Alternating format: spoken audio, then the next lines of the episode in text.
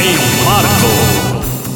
O protagonista do dia é, sem dúvida, Nero. Nero, imperador romano, cujo maior contributo para a história da humanidade foi uh, ter fornecido um excelente nome para se dar a cães, sobretudo se forem pastores alemães. É, é, um contributo válido e Nero não foi o primeiro nem será o último a inspirar o nome de cães. Pois se até há uma profissão a fornecer um excelente nome para cão, a profissão de piloto, eu nunca percebi isto. Eu percebo que Nero seja um bom nome para um cão que se quer dar a entender que é feroz, mas que ideia está uh, subjacente ao ato de chamar piloto a um cão? É bizarro. É como chamar escriturário a um cão, ou trolha, ou advogado. É uma profissão! É uma profissão. Advogado! Vai buscar a bolinha, advogado! Vai buscar a bolinha! Vai! Advogado! Não faz cocó no chão, advogado! Não faz co... Advogado não faz cocó no chão! É estranho. Mas Voltemos a Nero. Neste dia, mas no ano 68, este imperador romano suicidava-se cortando a sua própria garganta. Aliás, de acordo com a nota enciclopédica que eu li sobre uh, o Nero, ele não cortou a própria garganta. Diz aqui que ele pediu ao secretário para lhe fazer isso. Realmente estes imperadores romanos não mexiam uma palha, nem para se matarem. Oh, oh, oh secretário, quando puder, venha ao meu escritório degolar-me. Sim, obrigadíssimo se alguma vez aquilo é suicídio de jeito que se apresente. Nem sequer é suicídio, é assassínio. É um homem a matar outro homem, não é um homem a matar-se ele próprio. E sabendo o tipo de patrão que Nero devia ser, não admirava nada que o secretário tivesse dito logo: O quê? Degolá-lo, senhor imperador? Oh, meu amigo, é quebra já, onde é que está a faquinha? Vá lá, põe lá o pescocinho, pescocinho a jeito. Opa, opa, já está.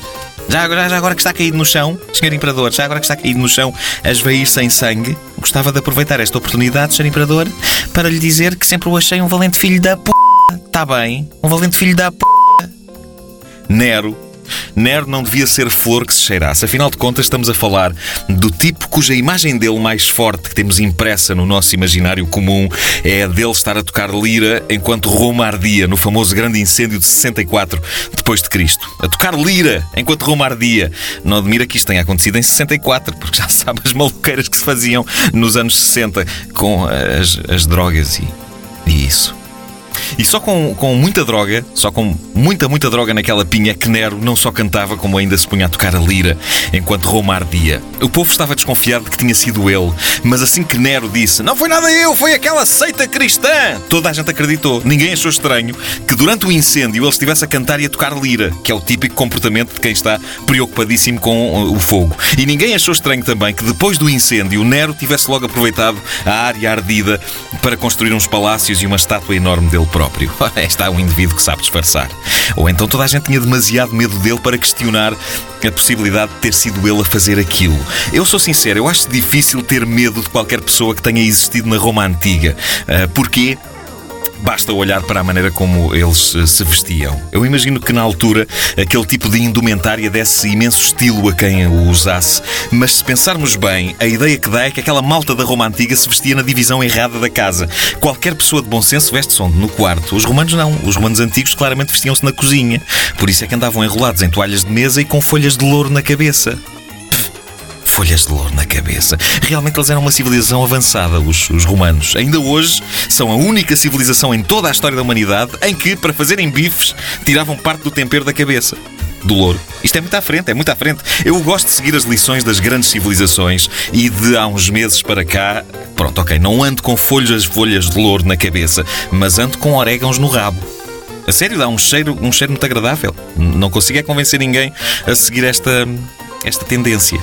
A história do grande incêndio de Roma está muito mal contada. Só para terem uma ideia, muitos de vós devem ter ouvido falar disto na escola há anos e, e nunca mais pensaram nisto. Mas o que nos dizem os compêndios de história é que Nero é o principal suspeito de ter deitado fogo a Roma. Todos estes séculos depois, e ele ainda é só um suspeito. A falta que fazia o CSI naquela altura. Infelizmente, ainda ninguém tinha inventado os óculos escuros. Logo, era impossível conduzir uma investigação CSI em condições.